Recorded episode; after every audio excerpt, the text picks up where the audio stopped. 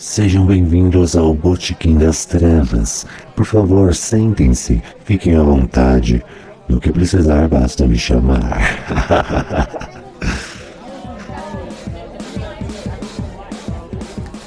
Boa noite, pois é sempre noite em algum lugar. Sejam bem-vindos a mais um Botequim das Trevas. Quem fala aqui é Bruno Venâncio, o editor deste podcast, que infelizmente não pôde participar desta edição devido a alguns problemas técnicos.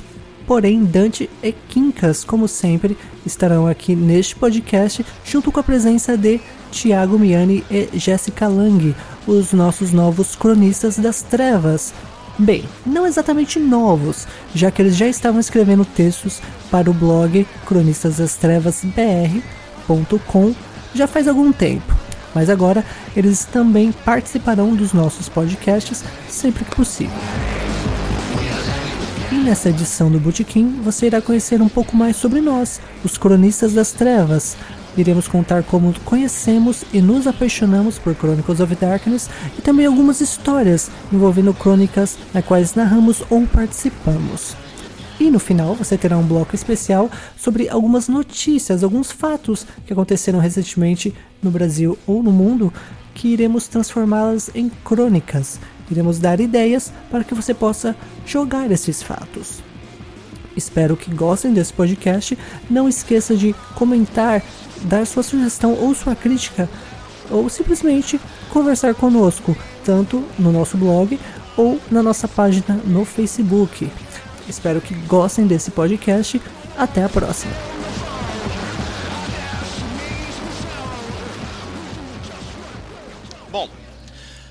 Antes da gente começar o nosso papo, algumas notícias, alguns informes rapidinhos. É, já que possivelmente o nosso Darkcast deve ainda demorar um pouquinho mais para sair. É, recentemente tivemos a Gen Con, a maior convenção de RPG, eu acho que dá para dizer do mundo, né, com, com segurança, onde boa parte dos, dos anúncios de nerds reunidos por metro quadrado. Como é que é? Fala direito. A maior convenção de nerds reunidos por metro quadrado.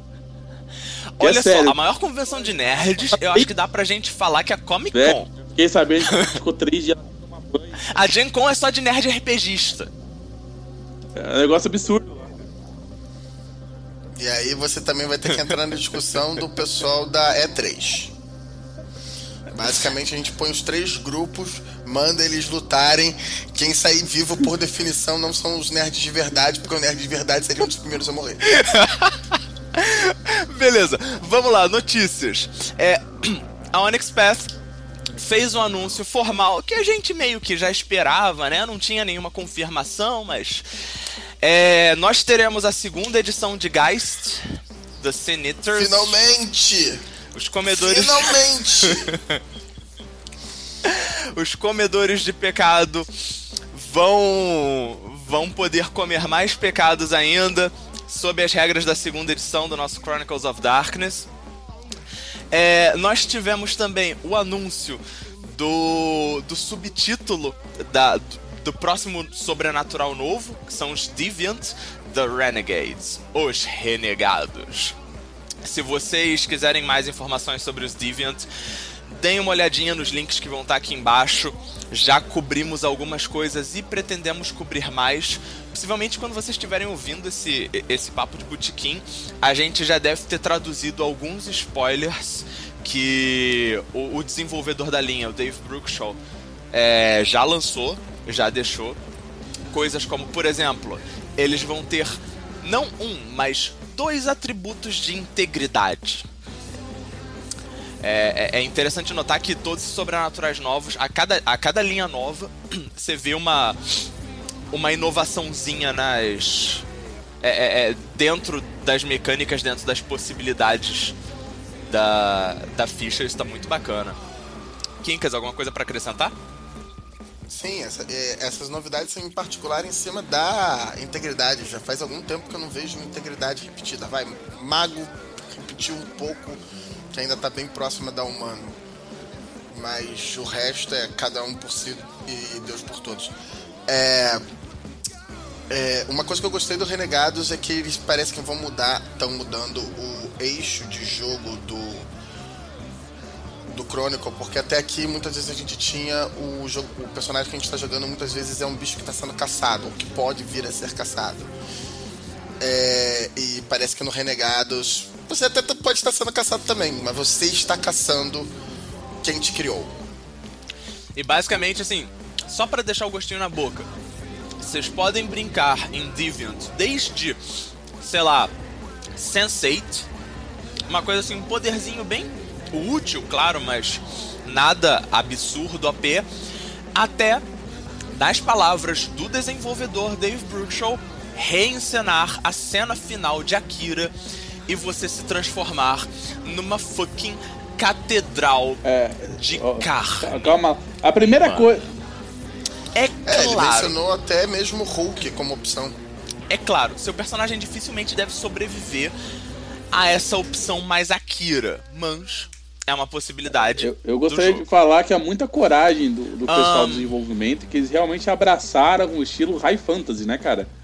Eles pararam com o negócio de ser tudo muito escondido e tudo. Agora eles abraçaram mesmo a ideia de vamos fazer coisas grandiosas, né? É, é muito, um ponto muito, muito positivo para essa edição. É, é, assim, Deviant vai ser a 11 primeira linha de Sobrenatural. Cara, tem que explorar tudo. Gente já cobriu o, o básico. tem bastante É. tempo. Desde, a- desde o início da segunda edição, eu ousaria dizer até mesmo em Demon, é, a Onyx Path deu pontuações que ia fazer isso, mas cada, a cada linha ela tá deixando isso mais clara. O Chronicle of Darkness é uma história de alta fantasia. É uma história em que os poderes são mais fantásticos, eles têm mais impacto dramático na história. Então, é por isso que eu tô esperando sair dentro do Zion para você jogar com semideus, cara. É, é o que eu tô esperando, porque os caras já estão chegando num nível assim de super-herói, né? Vou virar aberrante. Então, esses são, são, são linhas que a gente já sabia que estão ganhando novas edições.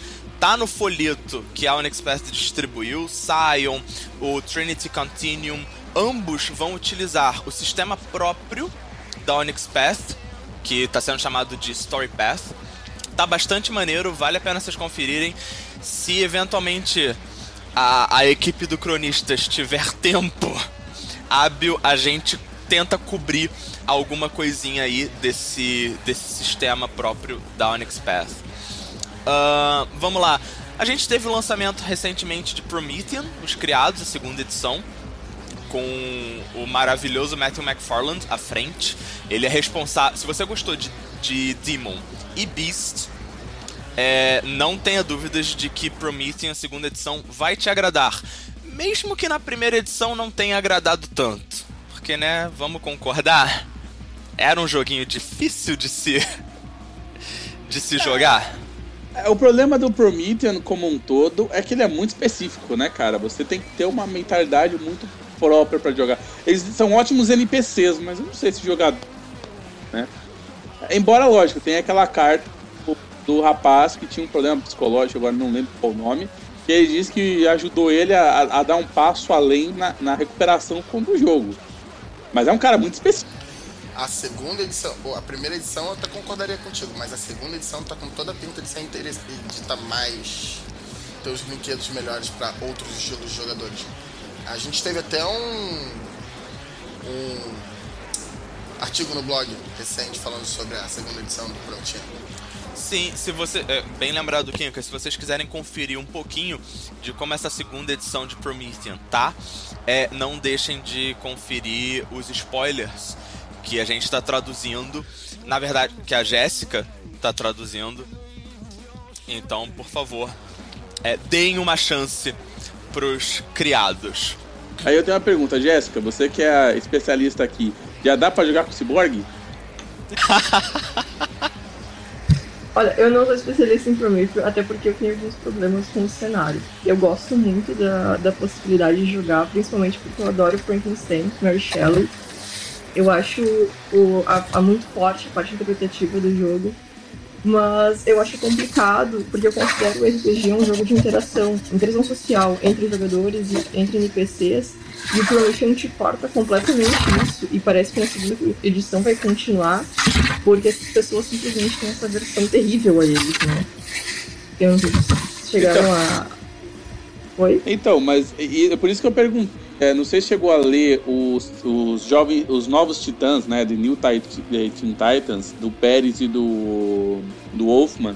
Que na época você tinha o Cyborg, que era um personagem reconstruído de metal, que inclusive tá no filme da, do Batman vs Superman, pra quem não tá reconhecendo o nome, também tá no desenho Jovens Titãs e tal. E as pessoas realmente tinham uma aversão a ele, porque ele era um sujeito cheio de prótese pra tudo que é lado, os braços eram de metal, o cara era um cotoco de gente com uma armadura por cima, né? E eu pergunto, já dá pra jogar desse jeito com o que a gente tem de spoiler? Você já pode jogar com o Cyborg? Olha, até onde eu li não, mas pelo jeito, pelo que eles estão fazendo com as transmutações, é bem possível que chegue nesse nível. Ah, ia ser legal, hein?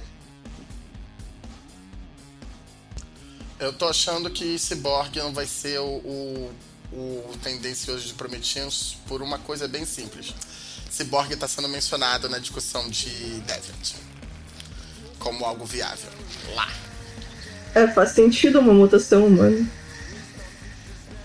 Pois é, é você foi alterado, você foi pego por alguma alguma conspiração pra zoarem com o teu corpo, com com tudo teu. Isso é super a cara do, do Deviant. É, que não o Cyborg sei, ele é meio humano, meio robô. Os Prometheans eles não são nada humanos. É, o objetivo de, de vida, não vida, quase vida, sei lá, deles é virar É, humano. mas eles, ao- mesmo tempo, eles são completamente feitos de carne, né? Eles não têm nada de mecânico. Não tem nada de mecânico que faça parte deles. Justo. Pode até ter, na Ainda verdade, não. essa. Pelo menos na primeira Eles edição são que podia. Eles são bem opostos a Cyborg. É mais ou menos. Mas assim, notícia boa também, já pro pessoal ir se aquecendo. O pessoal não pode esquecer, a gente já tá compartilhando no blog. É o Coffee Day. O dia do Chronicle of Darkness. Eu ainda apoio o nosso slogan, venham tomar um café com a gente. Então, galera, dia 29 de outubro de 2016, nós teremos o nosso Chronicles of Darkness Day, o Dia Nacional de se jogar Chronicles of Darkness. Nós temos apoio da Onyx Path e autorização, então isso aqui não é, é- é algo completamente despercebido, ok? A, a Onyx Path está ciente ano passado, quando nós fizemos a primeira edição, que então se chamava New Odd Day, porque, né, o nome antes era New Odd. É, nós tínhamos também o apoio da Onyx Path, e esse ano nós contamos com uma, duas, três, quatro, cinco, seis, sete, nove cidades. Nove cidades nesse Brasilzão. Acho que é pouco, né, gente? No- no- nove cidades no Brasil é, é muito, é pouco. O que, que vocês acham? É, Eu acho que é o maior é, é, evento de RPG desse ano. Você ouviu de mais algum? Eu acho que é o maior evento de Coffee do Brasil, olha aí. Eu acho que assim, em termos de número de cabeças, talvez a gente consiga rivalizar alguns outros eventos por aí. Mas vai, va- vamos ser humildes. Vamos dizer que nós somos o maior evento de COFID do Brasil. O único, mas isso não vem ao caso. Então, galera, é, o site com as informações vai estar disponível aqui embaixo. Vocês também podem conferir a nossa página no Facebook. É o primeiro post lá de cara, pinado. É, nas cidades participantes vão ter é, vão ter os eventos no Facebook para você narrador jogador poder confirmar sua mesa é, se você nunca jogou Chronicles of Darkness, se você nunca jogou RPG, não tem problema. A ideia do evento é justamente ser, ser amigável para para todo mundo, para todo mundo que tipo que já seja experiente ou não. Então, vem com a gente contar umas histórias aí de trevas e terror, montar montar as suas próprias crônicas. Ahn, por último, por último não, por penúltimo, nós fizemos recentemente uma, uma colab... Recentemente não, né, Kinkas? Tem, tem um tempinho já, alguns meses, uma colaboração com o pessoal do Crônicas de Mentes. Excelente site, diga-se de passagem. Porra, o pessoal é fabuloso. Eles têm uma campanha de Geist que eles vão que eles vão jogando e gravando. Sensacional. É, eu e o, o, na verdade, eu e o Severino participamos do, do programa dele, Leituras de Mentes, na qual a gente estava falando sobre faz tanto tempo. A gente estava falando sobre o quê? A gente estava falando sobre as novas mecânicas do Chronicle of, do Chronicle of Darkness e como elas interagem para estimular é, interpretação. Verdade, bem lembrado. De acordo com o o chefe, o Ivan, tá para sair esse esse leitura de mentes entre o Crônica de Mentes e o Cronistas das Trevas. Fica aí a dica. Assim que tiver, a gente posta o link. E, por último, um anúncio que a gente acabou não fazendo lá da, da Gen Con, que é um suplemento que talvez muita gente vai dar graças aos a, as trufês, vai dar graça aos vampiros antigos, a todos os deuses da sombra e de Arcádia. The Crossover Chronicles, as crônicas do crossover. Um livro voltado para crossover. Se você já teve alguma dúvida de como é que. O que, que acontece quando um vampiro bebe o sangue de um demon, ou de um beast, ou de qualquer que seja outro bicho. Se você já teve alguma dúvida, qual arcana você utilizaria para fazer um efeito tal no sobrenatural X? Esse livro é para você. Quincas? Miane? Jéssica? Esse, é, esse, é o livro que eu, eu sempre quis pro, pro Chrono of Darkness. É, eu não preciso comentar, eu já sei, cara. Se você fizer uma promessa pra um Xande e não cumprir, você vai se fuder. Entendeu? Eu não preciso me preocupar. Você, você é um vampiro. Você, fa, você fala pro Xande que você vai dar um pãozinho pro cara e não dá, você vai se fuder. Entendeu? Eu não preciso de um livro para isso. Não, o vampiro eu tenho certeza, porque a função do vampiro no, no universo é se fuder. Vamos ser eh, honestos aqui, foi para isso que As pessoas que se preocupam seriamente se dúvidas... o sangue de um, de um demônio é mais nutritivo que o, que o sangue de um lobisomem, já tá errado, rapaz. Essa que é Cara, mas imagina, tipo, um vampiro bebendo sangue de um Changeling ou, ou de um mago. Isso deve ser melhor do que LSD. Isso é LSD. Isso deve dar um barato no vampiro. Tá, mas magos são humanos em essência. Não é que tem Changeling, que tem alguma outra coisa lá no meio então, misturado. É, olha só, Beast discorda. Pra Beast, não tem humano aí nessa história, não. Você tem gente mais próximo de humano. Realmente, de todo mundo, os magos são que, né, a alma deles está bonitinho. O resto tá com a alma tudo zoada, tudo rasgada. Vampiro tá, tá, tá faltando pedaço da alma. Changeling tá faltando pedaço da alma. Quando tem, né? Lobisomem Quando tem. É meio, é meio humano, meio espírito. Uma coisa importante para se lembrar também é que vampiros até estão bebendo sangue, mas eles não estão apenas bebendo sangue.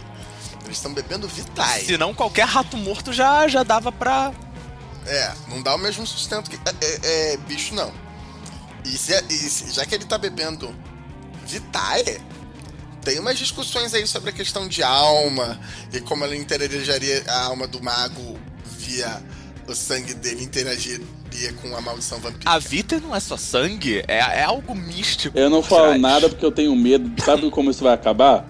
Alguém lembra o que acontecia se um vampiro bebesse Deus no antigo mundo das trevas? Bebesse o quê? Bebesse Deus. Existia a opção de você beber Deus. Você encontrava ele, você podia drenar ele e fazer um diablerie em Deus. Sabe o que acontecia?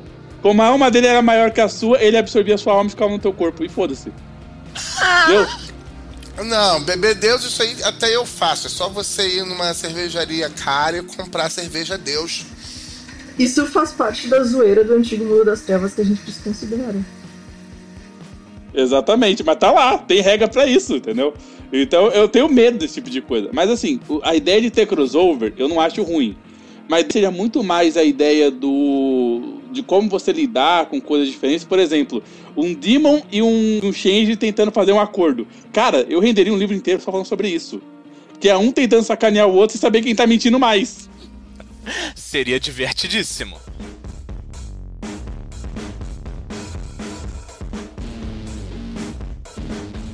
Então, galera, é... já que é, já que a, a, o debate está ficando mais acalorado, eu, eu gostaria então de tipo que vocês, Jéssica, Miane, se a gente poderia bater um bater um papo aqui, conversar mais, até para os nossos os nossos ouvintes poderem ter uma melhor noção de quem de quem são vocês, as nossas é, as nossas adições não tão recentes à, à equipe de cronistas. Então, aproveitar que o papo já tá bem já tá bem acalorado, vamos vamos conhecer melhor quem são esses nossos novos cronistas, essas adições não somente ao blog, mas ao nosso papo de botequim. Quem que tá aqui sentado bebendo com a gente? É, Jéssica? Oi, fala. Sou eu mesmo. Então, se apresenta aí pros nossos ouvintes. Quem é você? De onde você vem? Quem te transformou? Ou, sei lá, você já nasceu assim? eu, eu, eu, vou alguma, deixar o... Alguma entidade de horror astral consumiu a sua alma, não sei. Também é uma possibilidade, você pode ter caído. Eu vou deixar um mistério no ar, tá? Pra não. pra não estragar. Estragar, pra estragar as surpresas, mas eu sou tanto vampira quanto maga das, das imagens, segundo Dante. Eu que fiz a. Estou fazendo as zoeiras com a página lá do, do Cronistas das Trevas. E sou formada em design gráfico e apaixonada por RPG há 10 anos. Não vou dizer exatamente desde quando para não revelar a idade. ah, claramente, se isso daqui fosse o mundo das trevas, antigo, né? Certamente teríamos uma toreadora aqui. Não, ela falou que é, é... maga, ela misto toreador, misto tremero, né, cara? Aquelas loucuras de linhagem misturada. Olha só. Na verdade, eu falho um pouco como toreador e como deva porque eu sou um pouco tímida, tá? Então eu não, não falo bem em público, me perdoem pelas gafes. Tudo amigo, tudo primo, tudo família. Tudo igual. É por isso que a gente tá aqui bebendo. É. O Kinkas é um, é um proponente da ideia de que quanto é, é, bebida muitas vezes funciona melhor do que, do que magia. Eu gostaria é, de lembrar para vocês que a bebida é mágica, tem. não é à toa que existe o deus do vinho. Você está ignorando Vamos o poder dos deuses. Vamos para nossa próxima criatura, digo, cronista. Tiago, fale-nos um pouquinho sobre você. Eu sou o Thiago, tecnicamente eu sou um engenheiro, mas não estou trabalhando nisso faz um tempo, na verdade não estou trabalhando em nada. No site eu tenho feito a parte de, de Change, basicamente os reviews do livro, e vou fazer uma aventura que deve estar disponível no site daqui a pouco, inspirada no grande sucesso da Netflix, Coisas Estranhas. Bagulhos sinistros. Stranger Things. Bagulhos sinistros. Bagulhos sinistros é a melhor tradução que existe para isso, gente. Aceita que dói menos. Aceita que dói menos. Bagulho sinistro. O, o, o, o jeitinho brasileiro de traduzir. Ah... E aí, galera, assim. A pergunta: Por que o Chronicles of Darkness? O que que, o, o que, que te fez se apaixonar pelo jogo? É, eu vou deixar primeiro a, a, a, Dama responder, mas eu já tenho uma resposta mais ou menos em mente. Ah, não, por favor, Thiago, hoje eu respondi a primeira. Bom, tá bom. Já, já que ela tá me deixando, né? Cavaleirismo tá aqui para isso. Aproveita, é. aproveita. Exato. É, bom, eu tenho que confessar, quando eu comecei a jogar RPG ainda nos idos dos anos 2000, né? Era 2000 qualquer coisa, porque já tinha a terceira edição do D&D. Mas meu primeiro jogo foi Vampira Máscara. E eu lembro que eu li o livro, gostei pra caramba, não sei o que e tal. Eu achei, nossa, isso era muito bom, o livro é excelente, e interpretação, e o seu personagem e tudo mais.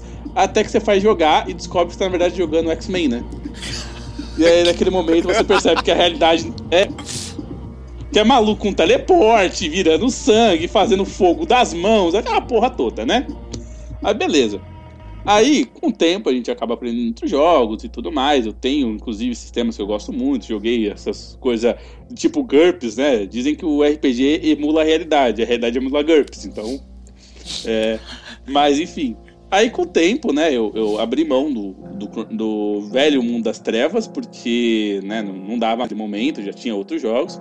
E saiu o Chronicles, né, na época ainda como é, o mundo das trevas, livro básico. Cheguei a jogar alguma coisa de lobisomem, mas eu tive um problema sério com o livro de lobisomem, que ele era um sonífero de capa dura, né? É, o meu grupo inteiro tentou ler o mesmo livro. Eu acho que só um cara não dormiu lendo. Tipo assim, foram seis pessoas, um cara não dormiu lendo. É, em determinado momento, ele chegou à conclusão que não era para ler o livro, era só para você olhar o que te interessava. Você ia direto no que te interessava ali e saía rápido, entendeu? Mas, naquele momento, dava para jogar, foi divertido e tudo mais, mas, né, o livro não ajudou.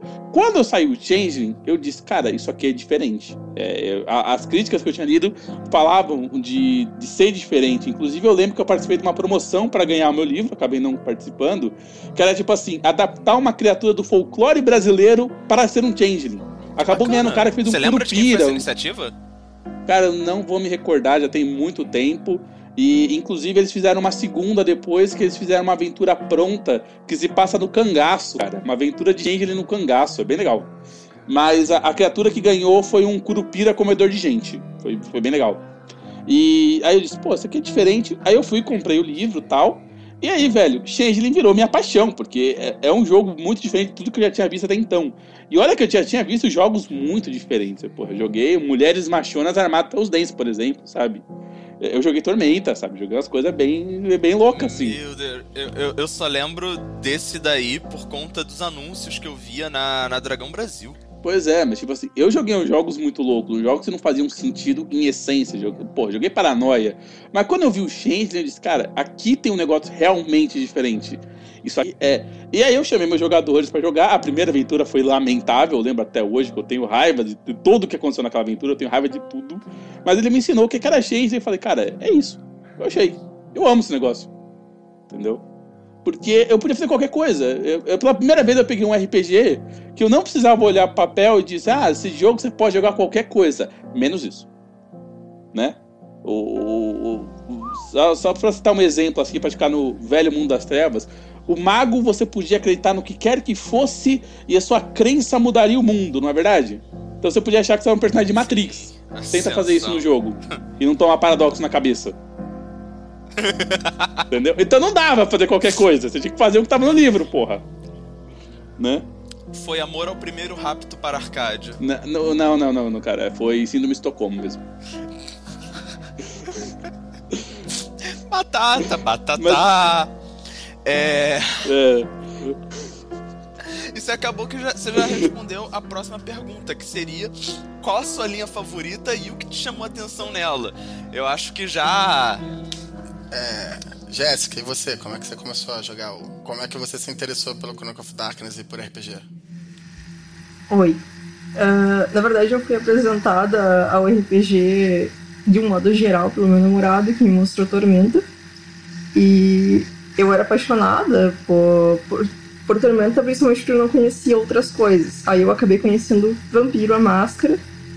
Ah, entrei, comecei a jogar Vampiro a Máscara, entrei na, no, no antigo mundo das trevas, e até hoje eu gosto muito principalmente pela, pela estética, pela proposta punk gótico, mas eu, aí eu con- vou ter que concordar com o Thiago, assim, que quando tu começa a perceber a, a coisa dos poderes e nossa, é tudo muito épico, assim, os vampiros, os lobisomens e os magos estão por trás de tudo que acontece na humanidade e os humanos são os coitados, eu, eu acabei me decepcionando um pouco, me decepcionando um pouco com, com o cenário. Então, o meu namorado Andrew comprou, sem muitas pretensões, o livrinho básico de Wood, onde você jogava com humanos. E apesar de eu gostar muito de vampiro e de todos os outros cenários, Changeling, Beast, Demon, eu ainda, meu cenário preferido é simplesmente jogar com humanos, onde você foca completamente na interpretação, na interação dos personagens com outros, com interação social dos personagens, e absolutamente você não tem poderes, a não ser que você use Second Sight, que é um livro, um suplemento que a gente gosta muito de usar. E eu acho que é um dos cenários mais abertos do mundo das trevas, do novo, né, dos, do, das Crônicas das Trevas, porque ele te dá a possibilidade de jogar com qualquer coisa. Desde Lovecraft, você pode adaptar uh, Stephen King, enfim, qualquer livro de horror, qualquer autor de horror, você consegue jogar lá. E é a minha linha preferida, eu acho. eu, eu acho que eu acho que é bom citar que o, o humano é o, de longe o mais variado. que Você pode jogar desde uma história sobrenatural, né? Até um buff, que é tipo uma comédia adolescente. Ele, é muito É, aberto. porque você não, tem, você não tem toda uma estrutura de cenário por trás como cada um dos sobrenaturais tem. A não ser que o, o- o narrador crie né, algo específico, você é basicamente um humano num mundo com com monstros, enquanto os outros sobrenaturais têm, é, tipo, você é mais do que um humano e além da sociedade humana, você está inserido em outras sociedades, em, em outros cortes, é mais cebola. Né? É, eu concordo que é mais cebola, tem muito mais camadas. A gente sempre usa todos os outros cenários como background, né? NPCs, uh, vampiros, lobisomens e todos esses outros. Eu confesso que eu não gostava, na verdade, a minha primeira paixão pelo Wood veio porque eu não gostava dos outros cenários do Antigo Mundo das Trevas, só de vampiro. Porque eu achava que lobisomem e mago eram muito disparelhos, assim, eles eram muito mais apelões. E parece que não encaixava direito, você não conseguia fazer crossover. E hoje é tudo mais equilibrado. Eu, gosto, eu gostei muito de lobisomem, que eu li até inteiro, assim, há pouco tempo e Changeling Beast, nossa, eu achei as propostas ótimas do, dos novos cenários. Cada um inventa uma coisa diferente, num, num, uma, um sistema diferente, vai acrescentando opções de interpretação que não, você não tinha antes. O, o jogo de humanos está realmente lindo. Não é à toa que, o, o na verdade, o jogo dos seres quase todos os seres sobrenaturais são um refinamento diferente dos conflitos que os humanos podem estar passando por. A graça é só que o o jogo está te oferecendo. Não, a gente vai ampliar mais ainda ter, determinados conflitos e dramas para eles serem mais difíceis, de serem mais custosos, mas a gente também vai te dar uns poderes aqui para te facilitar um pouco a vida. Mas fundamentalmente é uma discussão de, ser, de o que é ser humano, né? Que é uma brincadeira de é, RPG. To, de todas as linhas eu acho que, que questionam é, é, a, a noção de humanidade de alguma forma, por algum ângulo diferente. Talvez isso que seja o mais, o mais interessante e, e é o que produz, pelo menos, o tipo de horror que o, que o Chronicles of Darkness tenta, tenta gerar nas suas histórias, nas ah, suas crônicas, eu... né? Que é horror pessoal em cima do que é ser humano. É, Hiri, eu vou ter que pedir desculpa para você, mas eu concordaria com todos a partir do do Protean, sabe? Todos não, os três primeiros não, sabe? Que os três primeiros ainda são reciclagem das coisas antigas, o pessoal estava acostumado. Quando o pessoal largou mão do ranço, o negócio começou realmente a fazer esses questionamentos, né? Então, não sei. É, Na eu... primeira edição. É, assim é, que entrou a segunda edição, mas eu concordo, é. até eu prometia, em termos, em termos cronológicos de como os jogos foram lançados, até o momento que eles lançaram, prometiam é, é, tava, eles estavam muito no ranço do antigo. É, lembrando que ele já está na décima primeira criatura das da, do mundo das trevas, então realmente os caras fizeram uma pesquisa absurda, né, cara? Realmente aí valeu a pena. Era muita coisa do velho mundo das trevas. Como, como prometiam, com o Changeling. Acho que eu diria assim, o Prometia, eles colocaram, começaram a pôr o pé na água para começar a nadar, e no Changeling eles mergulharam e começaram a zoar a porta toda. E de todas elas, a única que por enquanto não temos notícias de segunda edição é o Múmia, mas isso porque o Múmia foi o jogo mais recente, foi o último jogo da primeira edição. Eles criaram o Múmia já com vistas para a segunda edição, então ainda deve demorar um pouquinho. O Gast foi anunciado, todas as outras linhas já estão com a sua segunda edição anunciada.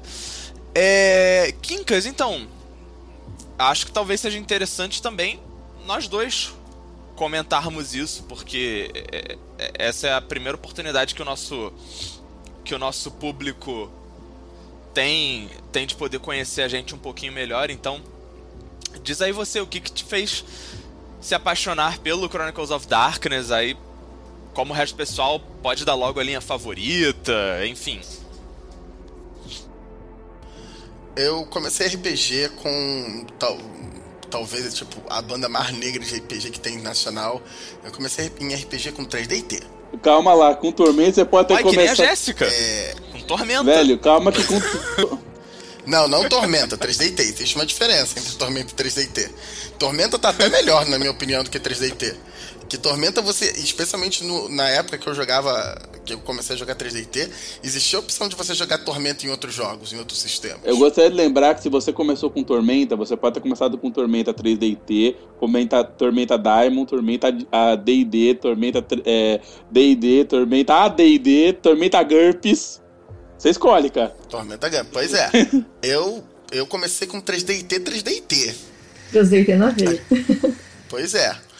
É, Eu até tive uma oportunidade levemente traumática de jogar máscara uma vez. É aquele negócio de primeira vez que você tá jogando máscara, então vamos zoar com o seu personagem. Que aconteceu. Mas eu gostei muito do, do cenário do Mundo das Trevas clássico.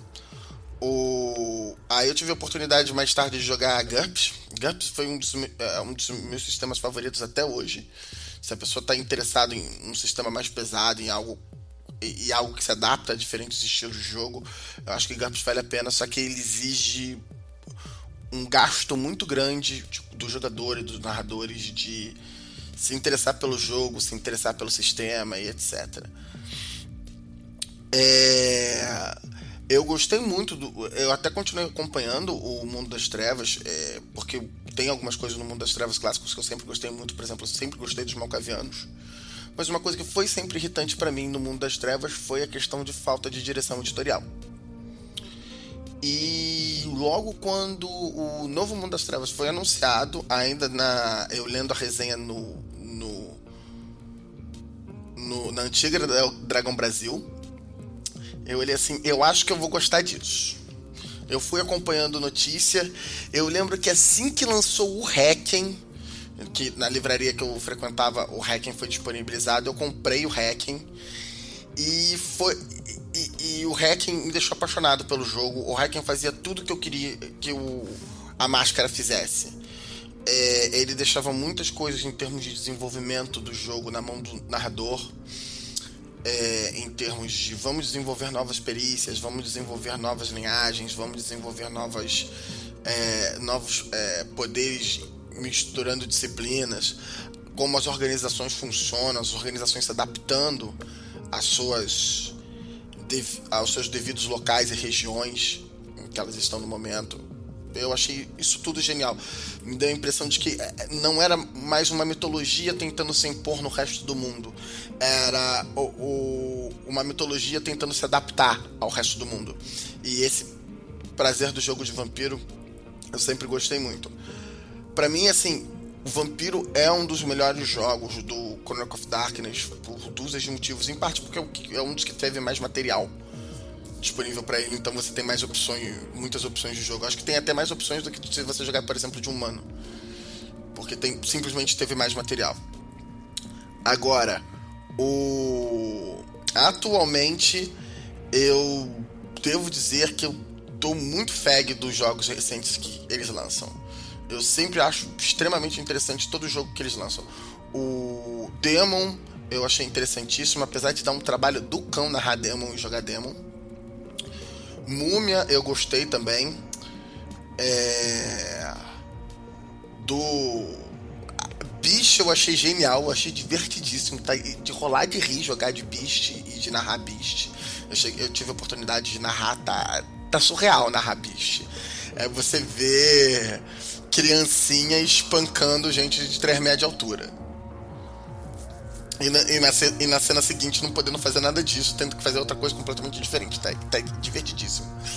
E outra coisa que eu também gostei, mas assim, o que eu mais gosto, apesar de ainda não estar tá na segunda edição, e aí ele acaba ficando um pouco em segundo plano para mim, mas é o que eu mais gosto, o que eu queria mais jogar, o que eu queria mais ver na segunda edição é o Geist. E eu gosto do Gacha porque ele tem aspectos do vampiro, que é a questão de da última chance. É tipo, essa é, a sua última chance de apreciar a vida, então vamos apreciar a vida ao máximo. Que é um dos aspectos de sedução que o vampiro tem, que eu acho muito interessante, essa brincadeira com morte, com última vontade, etc. E ao mesmo tempo que Geist não tem toda a questão de depressão que o vampiro tem, que eu acho pouco pesado, na, na minha opinião. Ele não tem a questão de pose que o vampiro tem que muitas vezes se vê impondo o gacha mais aberto pro que você quer fazer. E a brincadeira que eles colocaram no final de quando você cria uma trupe de gachas, um bonde de gachas, você pode criar a sua mitologia sobre como o mundo funciona. Você e os outros jogadores decidem a mitologia sobre como o mundo funciona e o narrador tem que dar um jeito do mundo funcionar do jeito que a mitologia que vocês alegam existe. E eu achei isso genial. É, você cria uma mitologia no jogo. Dante? Bom, Que é isso? É. Você falou quase uma hora. Eu vou tentar ser um pouquinho mais, mais sucinto aqui pro pessoal. É, acho que o meu, meu primeiro contato com RPG de uma forma geral foi com AD&D First Quest, aquela caixinha da da Abril, não sei se não sei se o pessoal aí vai vai lembrar se relacionar. Depois eu conheci é, a segunda edição de Vampiro à Máscara. Agora, com o Chronicles of Darkness, veio. Veio justamente. A, a minha primeira mesa no, no, Chronicles of Darkness foi com o Kinkas, é, ele narrando Hacking. Depois de uma tentativa de algumas. É, de retomar uma antiga e falida mesa de, de máscara. E a partir do, do hacking eu fui conhecendo as outras linhas do, do Chronicles of Darkness. É, o, que, o que fez eu me apaixonar pelo jogo, num primeiro momento, foi, é, é, é foi todo o imaginário em torno da, da questão dos vampiros. O meu primeiro contato foi com a máscara, depois com o hacking. Acho que nesse ponto eu tenho algum, alguns pontos de, de, de confluência aí com a Jéssica. Mas depois que eu fui apresentado a Mago, meu Deus, é, Mago é, com, revolucionou completamente a minha forma de, de me relacionar com Chronicles of Darkness é, por diversos motivos. O, o tema e o tom da linha é, tem um apelo em particular para mim. Toda a questão da, da ibris, da, da arrogância, a, a questão de que todo, todo poder absoluto corrompe absolutamente. Toda, to, todos esses, esses questionamentos no entorno de o que acontece se você dá é, se você dá muito poder para alguém, se você permite que aquela pessoa persiga é, o poder, o que, que ela vai fazer com esse poder? É, o sistema de, de magias para alguém que inicialmente estava acostumado só com o clássico sistema vanciano de D&D, a flexibilidade que as arcanas me permitem de efeitos, de, de improvisar coisas, é algo que eu ainda não tinha tido na época que eu conheci o, o Mago Despertar, eu ainda não tinha tido essa experiência com, com nenhum outro RPG. Então eu fiquei completamente vendido e maravilhado. Além, é, além de ser uma linha com. É, é talvez com um, um olhar sobre a humanidade bastante bastante singular é, eu diria muitas vezes arrogante isso é, isso é o tipo de conflito, é o tipo de, de questionamento que eu gosto de, de abordar. Tem toda a questão também do, do mago ser o investigador sobrenatural e eu, como historiador, não tenho como não ficar apaixonado também por esse aspecto de, de procurar compreender melhor a sua, a sua realidade, de, de, ter, de ter essa coisa da obsessão eu vejo o mago como um, um sobrenatural particularmente apaixonado. Part... Tanto é que na segunda edição, uma das características definidoras dele se chama obsessão. Todo mago é obcecado por alguma coisa, por, um, por algo que ele, que ele entende como um mistério, algo que ele precisa compreender, desvendar, esmiuçar.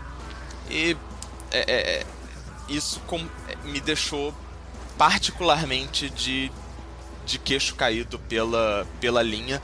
Isso era algo que eu já consegui enxergar na primeira edição. Acho que tá bom, né?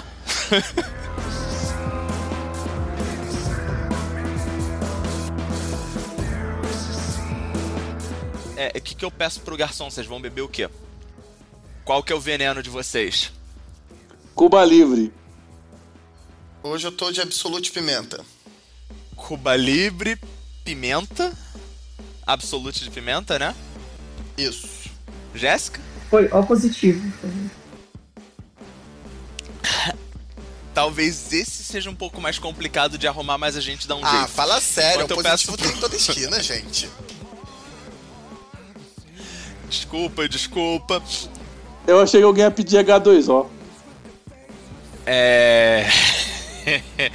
eu acho que tal.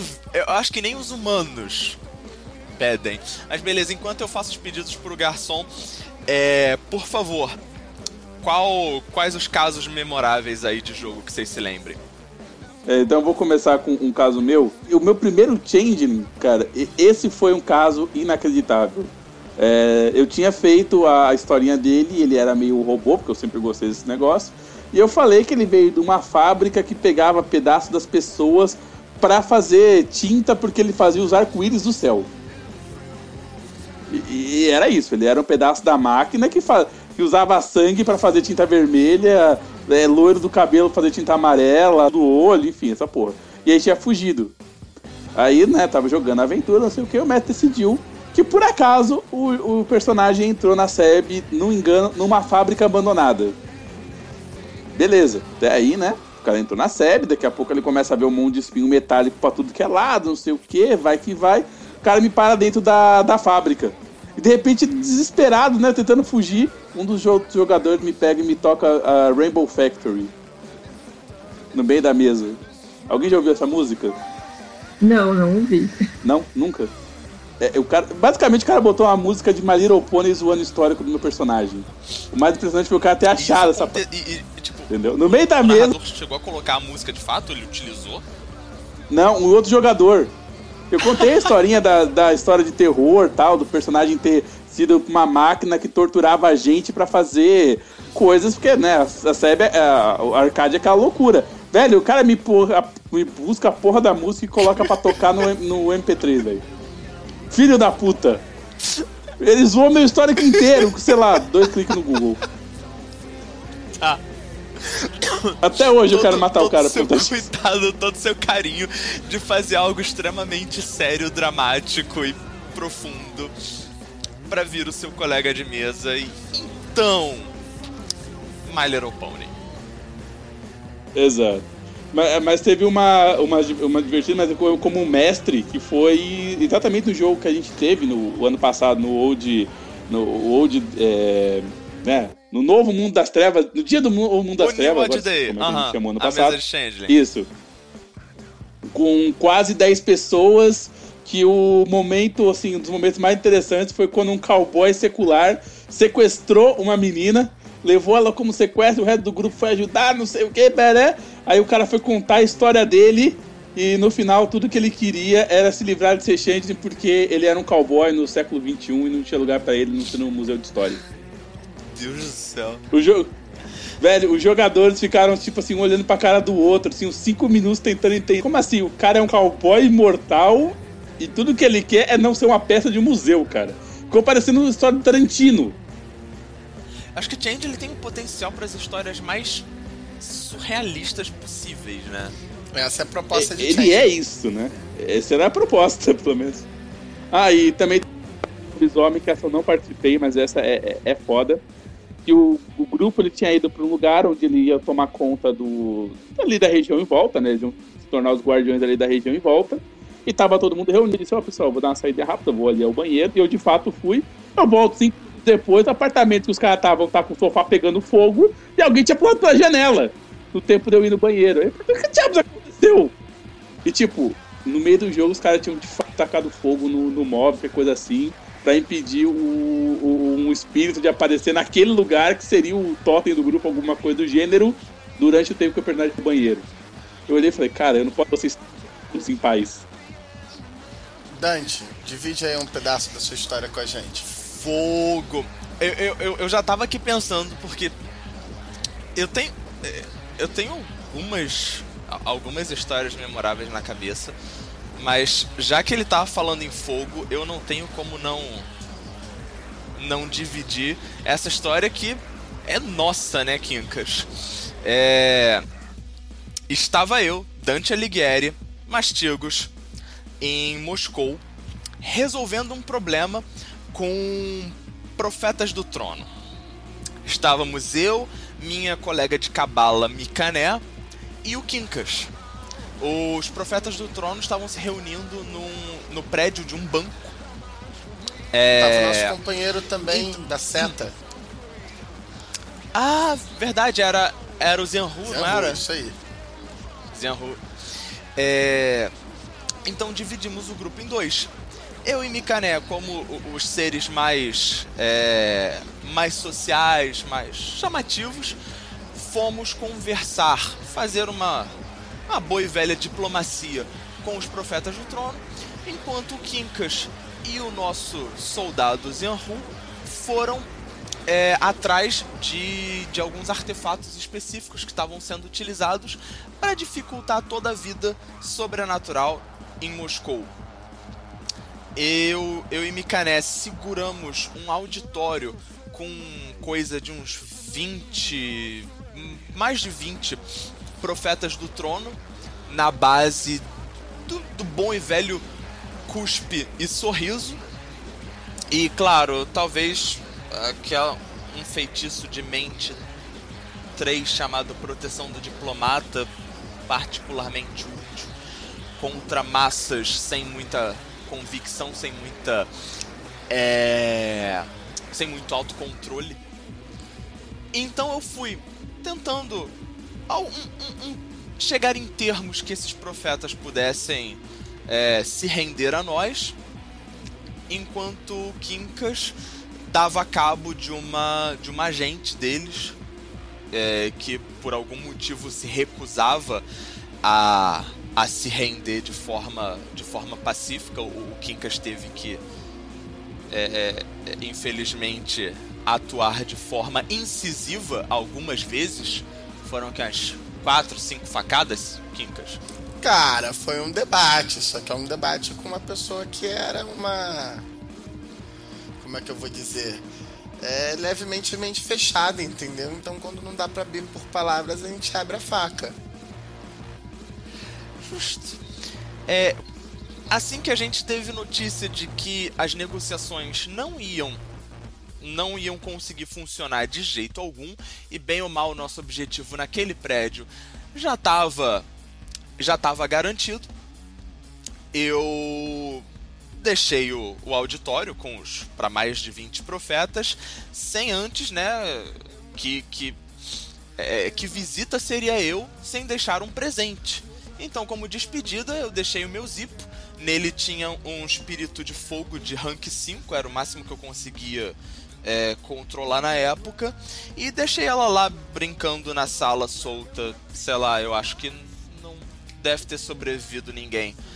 Foi um dia bastante divertido. Foi um dia, inclusive, em que em Moscou fez calor. Eu fiquei com calor em Moscou. No arredor daquele, daquele prédio. Tem outras historinhas minhas como Quincas, mas eu não vou trazer aqui uma história delas mesmo porque eu tô tentando. Eu acho que eu vou pôr algumas no, no blog. É, o que eu vou trazer uma foi uma das primeiras vezes que eu pude jogar. Na verdade, foi a primeira vez que eu pude jogar no Chronicle of Darkness com um vampiro. O, o Dante fez o favor de mestrar um pouco para poder jogar um pouco dentro do cenário. E aí eu fiz um personagem e aí eu aprendi duas coisas muito interessantes que eu carrego para mim até hoje. A primeira foi que eu fiz um personagem que era um Macket especializado em explosões. Ele era completamente fissurado por teatro e por explosões pirotécnicas. Então, a situação que ocorreu foi que o, o narrador fez, é, resolveu me apresentar ao vampiro da cidade e o vampiro da cidade tinha é, assuntos com o meu mestre. Eu tinha acabado de chegar na cidade de Minas Gerais. Só que o o príncipe da cidade carioca decidi é, meio que ficou triste, né? Decidiu tomar as dores do meu mestre só porque eu tinha explodido a mansão dele no momento que o sol estava para nascer. Eu não sei porquê, sabe? Não entendi. É, é, é esse comportamento hostil para mim. Aí ele me levou por uma cruz, no alto de uma floresta, cercado de um bando de ghoul, é, no, no alto de um bônus de madeira seca. Esse cara vai me torrar. O... Ele tentou me dominar. E eu, curiosamente, passei. Eu não fui dominado. E aí, como alguém fissurado em teatro, eu fiz o que qualquer pessoa ação faria. Vou fingir que eu estou dominado. Cheguei até metade do, do caminho, assim que eu me afastei do, dos vampiros do local, só estava cercado de vulvos. Comecei a soltar minhas pequenas bombas e consegui fugir de lá correndo. O problema é que uma das coisas que eu tinha combinado com o narrador no início da mesa foi que na minha, na minha maleta que eu estava carregando comigo, eu carregava uma. É, tava basicamente meu notebook e C4. Só isso. E a minha maleta ficou com o príncipe da cidade. Que meio que deixou de ser o príncipe da cidade nessa noite. Porque, né? Eu quero falar uma coisa, cara. Algum dia a gente tem que parar pra olhar itens carregados por personagens of Darkness. Você vê que o cara carrega uma caneta, um papel e uma espada, entendeu? C4. É, não é exatamente o tipo de coisa que você carrega na rua normalmente. Não, o meu no caso do Jô, eu realmente tinha me dado. É, é, são os itens que ele carregava. É, é eram itens que carregar normalmente. O Jô tinha uma justificativa, porque tinha uma segunda parte do personagem que eu não mencionei. Ele era um vampiro da linhagem Wannabe. Eu não sei se vocês conhecem. O Players. Que é uma linhagem voltada para se parecer com vampiros, mas com os vampiros de cinema. para ter as capacidades dos vampiros de cinema. Não, não basta ser um vampiro, tem que ter pose de vampiro. E um dos problemas dessa linhagem é que é muito fácil de você falhar em, em disciplinas é, mentais e sociais em outras pessoas.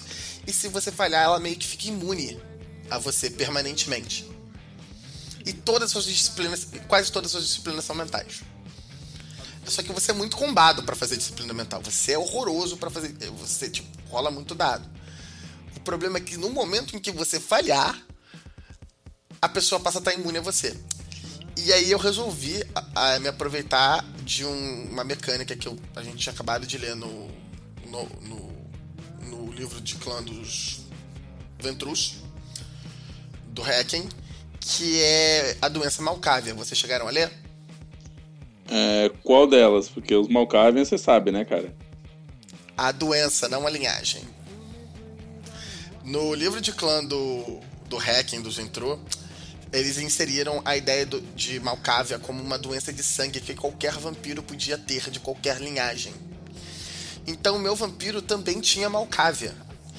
E o problema de você ter Malcávia é que basicamente qualquer teste numa perícia diferente de um teste bem sucedido, você ia ter um acesso da loucura na noite. E aí eu aprendi a minha segunda lição. Que eu passava. Eu passei, o meu personagem era todo voltado para disciplinas mentais e sociais e eu tinha medo de fazer rolagens mentais e sociais de disciplinas. Porque basicamente qualquer coisa diferente de um sucesso mundano, eu ia ter um acesso da loucura na noite, ou a pessoa, ou a pessoa ia ficar imune à minha disciplina pelo resto da existência. Então eu aprendi primeiro que no, é, no mundo das trevas nunca coloque o vilão na frente dos jogadores, a não ser que você esteja disposto a fazer o seu vilão ser explodido. E a segunda coisa foi: no mundo das trevas, o maior inimigo de um personagem é a ficha dele. É o que o personagem tem na ficha, o que, que o jogador pôs como questões do personagem. Isso é sempre a parte mais divertida do jogo. Em uma sessão, um reboot completo da estrutura política da cidade. Toda primigene indo pro saco. Ah, só a primigênio, só boa parte da primigênio do do Invictus. ainda teve que rolar mais duas limpezas no tem, ainda teve que rolar mais uma limpeza no Invictus e mais uma limpeza no no Lankeia pra cidade ficar boa.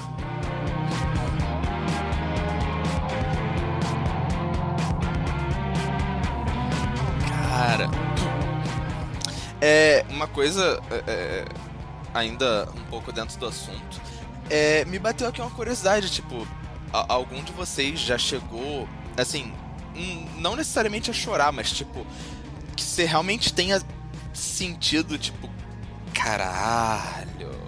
Alguma alguma impressão, alguma emoção particularmente forte, tipo de ser tocado por uma, uma narrativa ou algo do gênero? Eu não tive oportunidade, primeiro porque boa parte dos meus jogos sempre foi curto, jogos em que eu tava como jogador. Quase sempre foram jogos curtos. Poucas vezes eu tive um narrador mestrando para mim mais do que uma ou duas sessões. Segundo, porque na época em que, eu, em que eu tive a oportunidade de ter um narrador mestrando mais do que uma ou duas sessões, eu estava numa época relativamente tensa da minha vida, que, tipo, mal ou bem as sessões não eram. não estavam no mesmo proporcional. Sabe assim? Tava tipo. Legal, eu estou tendo aqui uns conflitos interessantes no troço, e, na minha, e a minha vida real tá na merda. E... Aí, tipo, era meio. não tinha uma boa comparação. Miane? Eu tô vendo se a Jéssica não vai falar, né? Ela foi a última. Oi, você é eu, eu acho que eu tenho uma, uma história para contar para exemplificar a minha, a minha dor em questão a, a narrativas tristes, assim. Eu. A minha personagem era uma bruxa e ela ajudou uma outra menina a se livrar de um demônio que estava perseguindo ela e queria passar uma coisa meio Lovecraftiana, queria passar através dela. E ela era uma humana, uma humana ruiva, que foi perseguida por outros caçadores. E foi uma cena muito triste em que eu fiquei de cara conversando com uma dessas criaturas, esses humanos, entre aspas, caçadores, que haviam estuprado ela e tacado fogo nela, como faziam com as bruxas na, na, na, na Idade Medieval. Aquilo foi muito horrível, assim. E foi mais horrível ainda pensar que que que é o mesmo que o discurso que ele usava para defender o ideal dele era o discurso que tu vê muita gente usando hoje em relação a outros, outros problemas sociais que nós temos.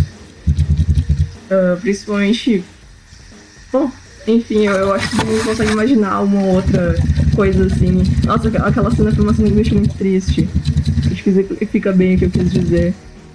Assim, é, eu tenho que você acabou de me lembrar uma, uma história, essa não, assim, não foi triste para mim. Ela tecnicamente deveria ter sido, mas não foi, por causa de como a condução da história é um negócio diferente, né? É, a gente tava jogando é, mago e o mago tinha chamado os jogadores para se livrar de uns fantasmas, porque não entendia porra nenhuma de, de espírito, né? Mas ele era um, um mago relativamente poderoso. No meio da, da, da, questão da investigação, a gente descobriu que os espíritos que estavam assolando o cara eram espíritos de crianças que ele tinha matado para fazer rituais demoníacos, coisa assim. O grupo inteiro, é, o grupo inteiro fez um ritual não para expulsar os fantasmas, mas para fazer com que os fantasmas se tornassem por uma cena. E nisso a gente tomou um puta de um, de um dano assim absurdo para fazer mas fez e reviveu, sei lá, um exército de crianças para pegar o cara que acabou com, com, as crianças. Depois, obviamente, eles foram libertados, já que não existia mais motivo para raiva. O grupo inteiro perdeu sabedoria por ter usado magia para matar uma pessoa, mas ninguém no grupo sentiu pena daquilo. Muito pelo contrário, falou: não, existem coisas que vale a pena sacrificar sabedoria. Cara, que irado. É, curiosamente, foi, sei lá, a segunda sessão de mago que eu joguei. O, o, meu mestre não tinha muito esse negócio de, de, segurar a mão, não. É, não tinha muito esse negócio de segurar, não. Ele virou, olha, se você matar uma pessoa com magia, você vai ter sabedoria, né? Você vai perder seu, sua moralidade. Falou, não, existem coisas que valem a pena arriscar mesmo assim. E assim, o grupo fez e foda-se, sabe? Foi, foi muito bacana.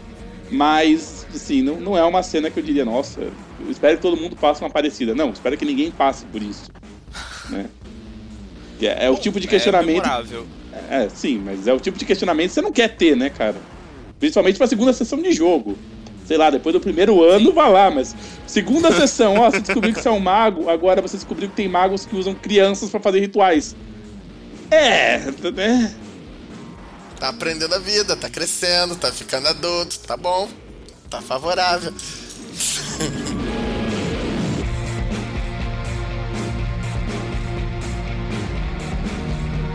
Miane, faça as honras. Explica aí pro pessoal a qual a nossa qual a nossa proposta aí de quadro intermitente do papo de botequim. Não sei se a gente vai conseguir fazer isso todo todo cast, mas É, uma coisa muito importante sobre o Crônica das Trevas é que, a princípio, embora ele se passe num mundo diferente, né, ele é um mundo semelhante ao mundo real e tudo mais.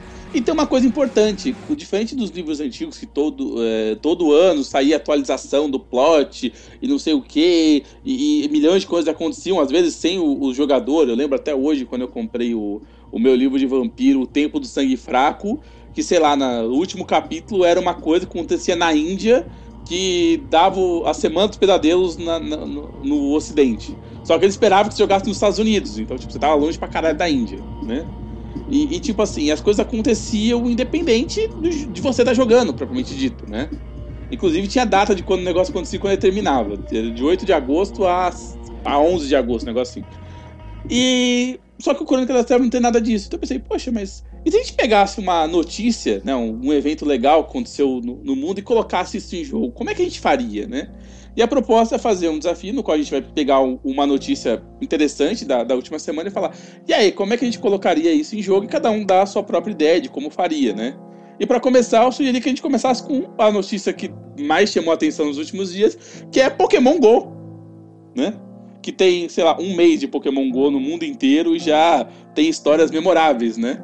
Pessoa capturando é, pombo no, no, na hora que a filha tá nascendo, pessoa encontrando o corpo em rio, procurando Pokémon, todas as histórias assim muito loucas, né? E como é que a gente colocaria isso em jogo? Eu ainda acho que Pokémon GO é o, o plano master de um Demon, assim, que quer conseguir informações sobre várias pessoas, assim, toda a humanidade, vários inimigos, enfim. Eu ainda acho que encaixa muito bem com o Demon. Não seria um anjo do Deus Máquina? Pode ser também. Mas é que tem um conto de, de Demon, um daqueles. Uh, um daqueles especiais que saiu que ele, que ele faz exatamente isso, né? Ele constrói lá um gadget muito famoso e ele espalha por aí para conseguir informações sobre as pessoas. É bem o esquema de ser traficante de informações. Gente. Super teoria de conspiração. De demo. É legal que, tipo, to, é, pelo menos todos os despertos que tiverem algum domínio da arcana forças também estão tão feitos nessa, porque dá pra hackear isso, ó. Mole mole. Então, eu faria diferente. Eu acho que o Deus Máquina é uma solução simples, mas o problema é Deus Máquina não é uma, um cenário muito popular aqui no Brasil, até porque ele não foi traduzido, então é muito difícil conseguir só em inglês. Eu faria, na verdade, duas histórias, uma para vampiro, que na verdade o gadget ele foi criado com o objetivo de caçar Pokémon, mas algumas pessoas perceberam que umas pessoas saem borrado quando elas são feitas no, no VR, né? Então, algum caçador, você pode usar qualquer grupo de caçador humano, você pode usar até o Valkyria, qualquer coisa assim, estão usando isso para que seja alertado quando alguém filmar por perto do vampiro. Então, você que tá jogando de vampiro, tem que ficar preocupado com as pessoas andando com o celular na rua, porque se a gente pegar de relance, cara, existe grande chance de você se fuder num período muito curto, né? Você, vai ficar todo borrado na imagem, a pessoa, esse cara aí não é normal, não, cara. Então, tipo, um chamarizo sobrenatural, né? E, e outra que eu faria seria para Changeling, que na verdade o, o, aplicativo do Pokémon GO ele não está gerando um Pokémonzinho, um númerozinho aleatório no celular. Ele está de fato vendo através da SEB o mundo da Faária. Um dos muitos mundos que tem lá. E você de fato está capturando espíritos féricos. Nossa, agora você se puxou ele. Lógico, pô, eu adoro o Change. Então, na verdade, aquele aplicativo não é um aplicativo de computador. Aquilo é um portal para outro mundo. E se algum imbecil ficar jogando aquilo tempo demais, ele vai de fato encontrar uma passagem pra, pra SEB e ir embora. E, velho, se achou uma passagem que vai, tem passagem de volta. As fés verdadeiras podem utilizar isso, na verdade, para capturar os treinadores do mundo real. para transformá-los em changelings. É, um bom jeito é um bom jeito de você atrair pessoas que estão dispostas a, a, a, buscar o desconhecido, ou seja, é, pode ser até um cara que queira um tipo específico de pessoa, né? Um Alguém mirrado. que vá. É, não necessariamente um mirrado, mas tipo, é, ele quer o, é, o que ele quer da pessoa é que ela seja curiosa. Sei lá, ou que ela tenha uma boa memória para decorar Pokémon. É. Crianças ou exatamente ele queira uma pessoa Pokémon. que tenha. E se é, ou então o tipo de pessoa que decore todos os pokémons para virar um, um, um, Qual é o nome daquele lá? O, aquele que armazena informação? Antiquário. Um antiquário, por exemplo, sabe? E assim, e alguns Entendeu? Aí pode... são particularmente é, antropomorfizados. Então, talvez alguns pokémons não sejam pokémons e sim changelings. Uhum. Dan, dan, dan, dan. É, e aí você pode, se você realmente quiser criar alguma coisa em cima disso, você pode até mesmo fazer um contrato de um, dois níveis, contrato Goblin que seja, exatamente de manipulação do VR. Então você tem até material novo, se você quiser pro jogo, baseado nisso, sabe? Fazer manipulação de VR. A minha sugestão, já que, é já que seria interessante a gente brincar com material brasileiro, né? Material traduzido. Uma boa também seria trabalhar com as consequências do Pokémon GO para a vida dos, dos seres sobrenaturais. Porque você tem de uma hora para outra um bando de gente andando na rua com, uma, com câmeras. E tipo, com câmeras gravando mesmo, não é tirando foto aqui e ali, e aí você tem que estar num lugar que não seja muito interessante para a pessoa tirar, tirar foto, que aí você não tem problema. Não, a pessoa tá tirando foto de pichação no meio da rua. Então você pode brincar, por exemplo, com o lobisomem, tendo que brincar com algumas coisas, desde hunters, né, usando as pessoas andando para a cidade e outros grupos interessados em antagonizar lobisomens, é, usando as fotos etc das pessoas para fotografar pichações, que são marcas comuns que os garotos usam, tanto não só os, os Forsaken usam, como também os magos usam muito de marca de rua, os vampiros também, dependendo do esquema que você queira fazer, eles também têm um esquema de pichação no Donation City. Então você tem toda uma questão de ma é, mapear as áreas de seres sobrenaturais usando os humanos. E no caso, se você quiser trabalhar com as rivalidades recentes que têm aparecido em cima do, dos times, né? Tem a brincadeira de você é, fazer os times, ou o conceito de time em si, ou cada um dos três times como espíritos, aparecendo em diferentes é, domínios de lobisomem de acordo com a concentração dos treinadores que estão alinhados a eles, etc. E aí esses espíritos estimulando mais ainda esses treinadores a serem cada vez mais territorialistas. E aí na prática você tem os lobisomens tendo que eh, lidando com seus territórios, né, fazendo as barreiras com seus territórios, e aí eles tendo humanos impondo o território deles sobre o, os territórios dos lobisomens, fazendo espíritos irem de um lado para o outro. Uma sugestão, se você não quiser fazer uma aventura toda voltada para, mas tipo uma complicação, você pode facilmente fazer uma cena que os jogadores fazem alguma cagada que normalmente ninguém veria, né? Sendo fotografado por dois, três caras que estavam lá só caçando Pokémon e olharam aquela coisa estranha, já estão com o celular na mão e já bateram foto ali. E você tendo que dar um jeito de apagar aquela foto de algum jeito, né? Sim, totalmente vira um, um lindo fenômeno popular. É, se eu puder dar um, dar um pitaco, toda, toda essa questão da, das câmeras, né? Tava me lembrando aqui um spoiler que o, o Dave Brookshaw deu para o primeiro suplemento da segunda edição de Mago, Signs of Sorcery, que ele expande a questão da, da visão mágica do mago. E nesse, nesse spoiler, né, nesse suplemento, ele disponibiliza uma, uma magia que permite que o, que o mago utilize é, uma câmera para ele, ele encanta uma, uma câmera para que ela possa servir como escrutínio de mistérios para o mago. E aí o mago visualiza esses mistérios depois pegando a, a gravação da câmera, não precisando estar no lugar para observar o, o mistério em questão. Melhor combinação do, do mundo. Eu capturo os pokémons que eu quero e vou ter, e vou ter já pego os mistérios do local. Genial. Ou mesmo o mago pode colocar esse, esse um celular encantado nas mãos de um sonâmbulo ou de um Proximus e vai lá, vai para vai o lugar X. É, dificilmente o, o sonâmbulo dificilmente vai ser reconhecido como vai, vai ser enxergado como algo sobrenatural, então os outros sobrenaturais talvez possam até ignorá-lo com mais facilidade, dependendo da situação. Vão ter situações que, óbvio, você vai preferir que um, um humano, entre aspas, vá fazer o, o reconhecimento por você e em outras você vai preferir, né, que vá de fato como sobrenatural, mas enfim. Até porque uma, imagina que é um humano é um humano caçando Pokémon num grupo de 40 outros humanos que estão fazendo a mesma pois é. coisa, é. né? É até mais fácil de se misturar. Todo sobrenatural, bem ou mal, tem alguma forma de aura, tem alguma forma de ser reconhecido como sobrenatural. Pode ser mais. Pode ser mais complicado. Uma outra também notícia recente, né? Que é o, é que está acontecendo na cidade aqui do Rio de Janeiro, é a Olimpíada. Olimpíada, Olimpiada. No, blog da. No blog não, no fórum da Onyx Path sobre crônicas da Olimpíada.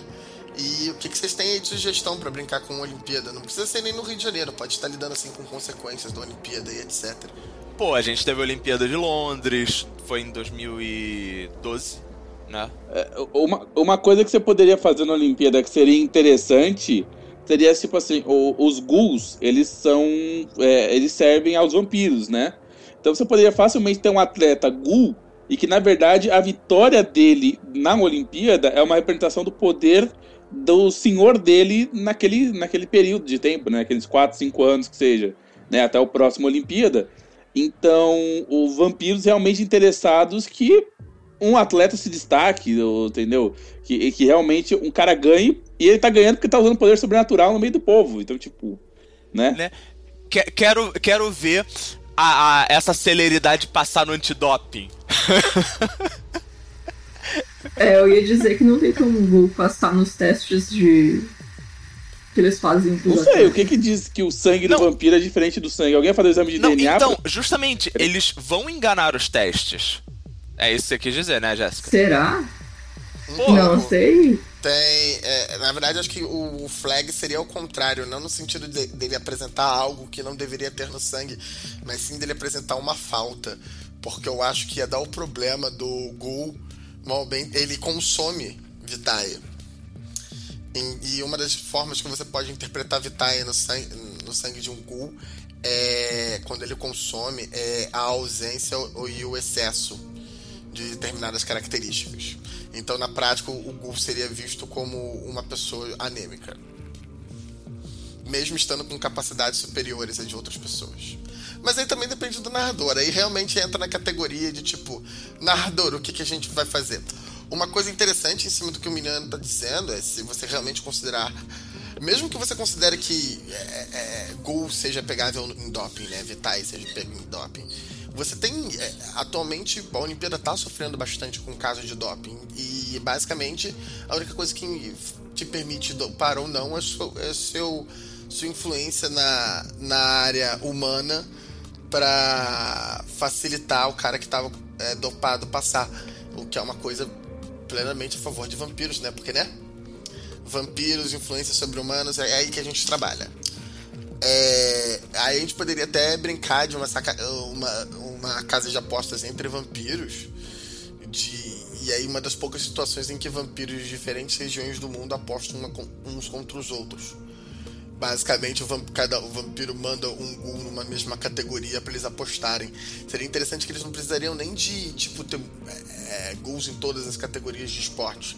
Podia ter só, por exemplo, ghouls na, na corrida de 100 metros. Todo mundo da corrida de 100 metros é, é ghoul. Ou uma determinada outra troço, que seja só uma pessoa, uma categoria, que seja só uma pessoa fazendo e que possa concorrer diversas pessoas. Acho é, que rolava de boa.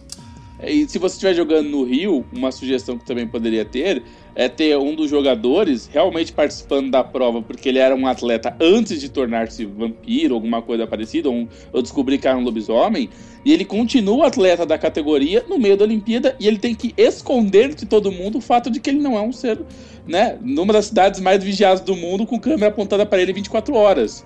E o que é pior, ele tem que ganhar porque ele é um atleta, só que ele não pode se destacar porque ele é sobrenatural por exemplo. Essa é uma história interessante, que aí você, na verdade, seria interessante você usar um neófito, ou alguém que tinha, tivesse acabado de passar pela transformação sobrenatural.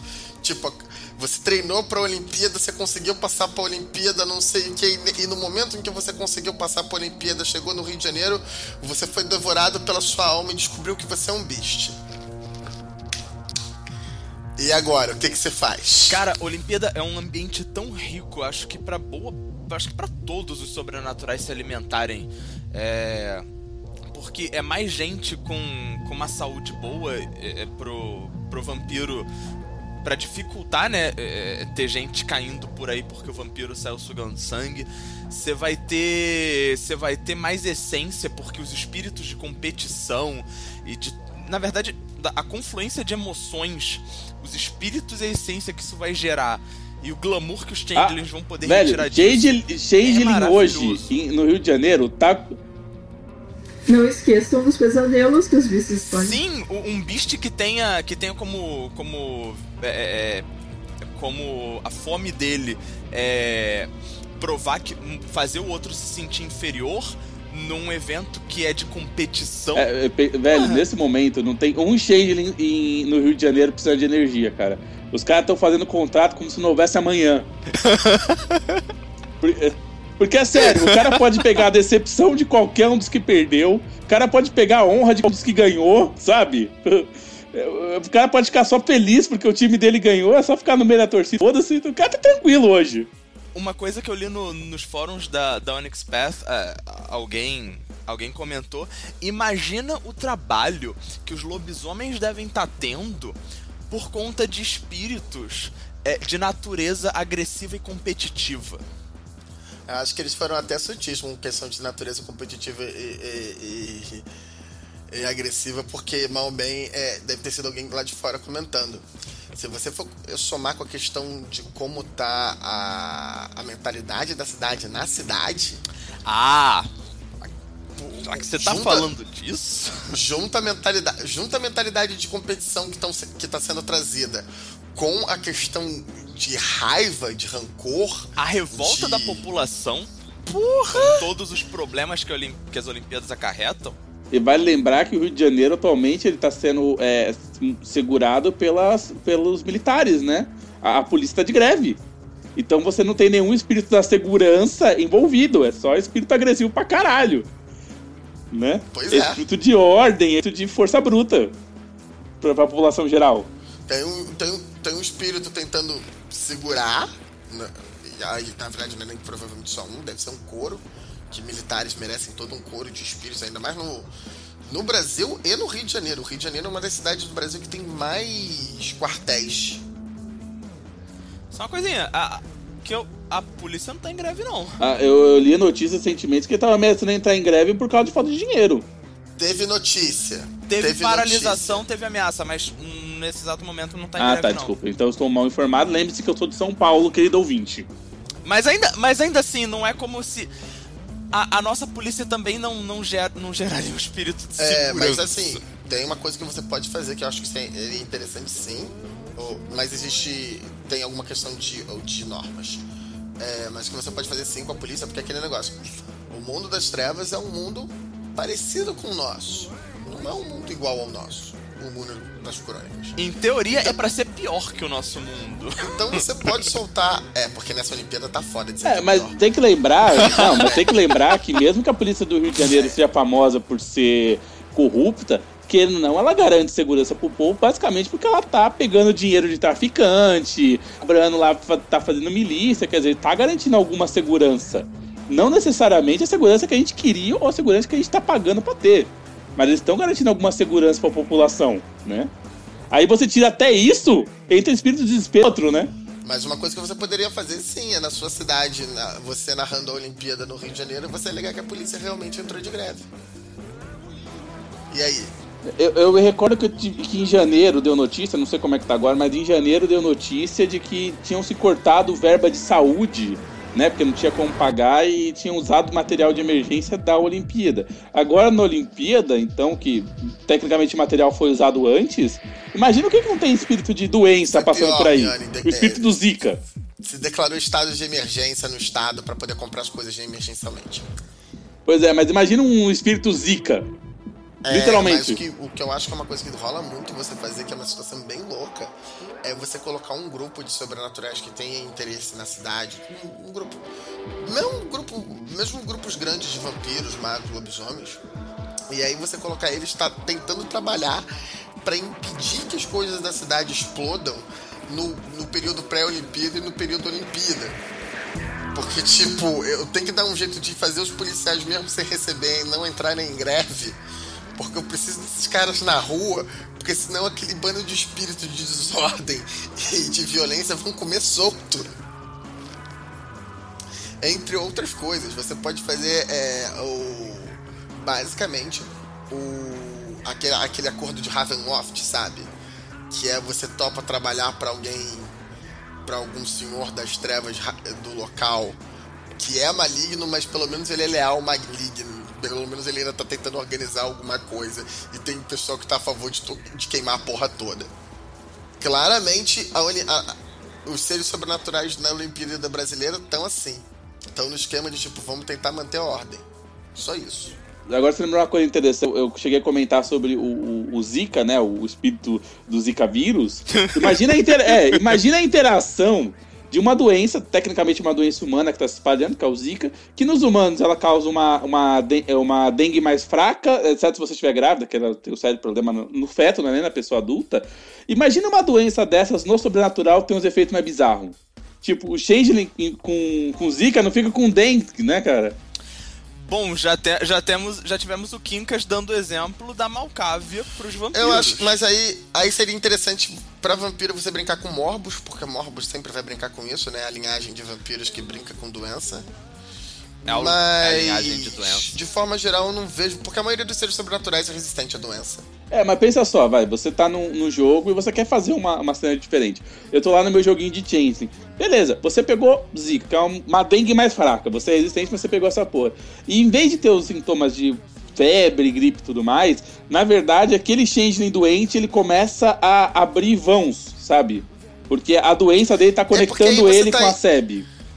Ele tá abrindo vãos aleatoriamente você está indo contra o modelo sobrenatural de Changeling. No modelo sobrenatural de Changeling está escrito que ele é mais resistente a doenças. Não, não, mas tudo bem. Eu tô falando que para aquela aventura que eu quero usar isso, ele vai fazer diferente. Só para fazer Exato, o... mas aí você precisa de um motivo muito mais complexo para ele ter pego a doença. Isso torna mais interessante, ele tem que descobrir por que ele tem aquela doença.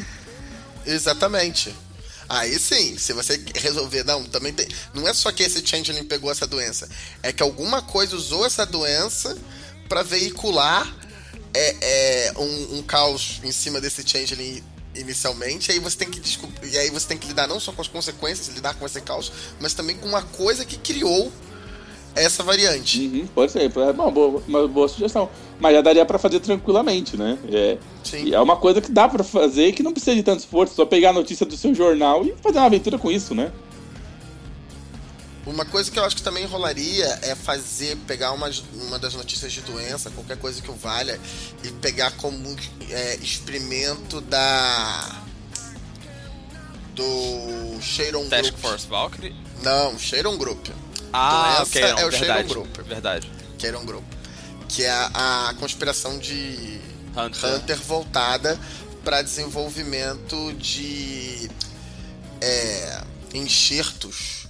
Biotecnologia, é, bio, biotecnologia em cima de magia.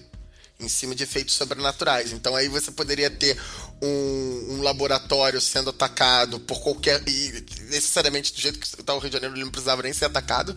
Podia ser só uma consequência da forma como está mal gerado o Estado.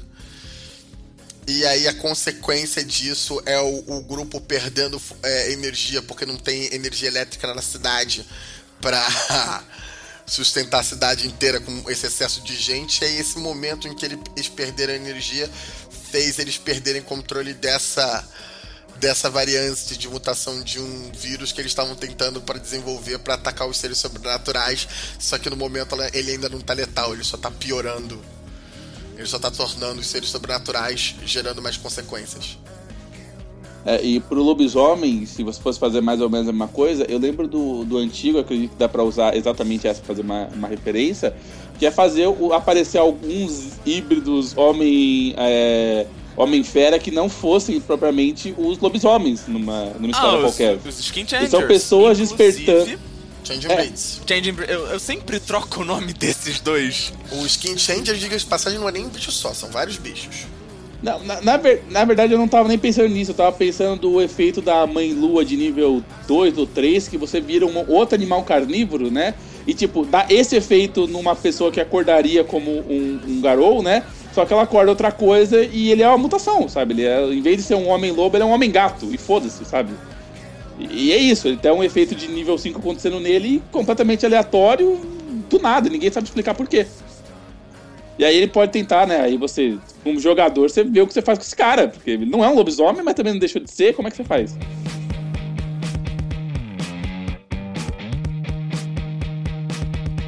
Beleza. Então, gente, acho que a gente mal bem já conseguiu fazer o que a gente queria, que era dar as ideias, todo mundo se apresentar, meio que a gente fechou a pauta. Ainda tem espaço para ter mais brinquedo, mas deixa para depois. Ah, essa é a graça do do nosso botequim.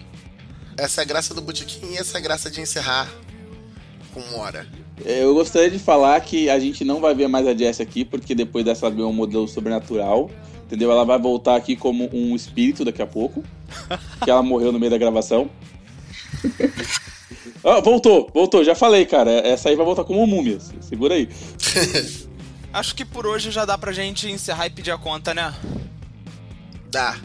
Aqui é Quincas, Boa noite para todo mundo. Jéssica, me despedindo. Uma boa noite a todos. Dante Alighieri. Boa noite, pessoal. Até o próximo Botequim. Até a próxima rodada.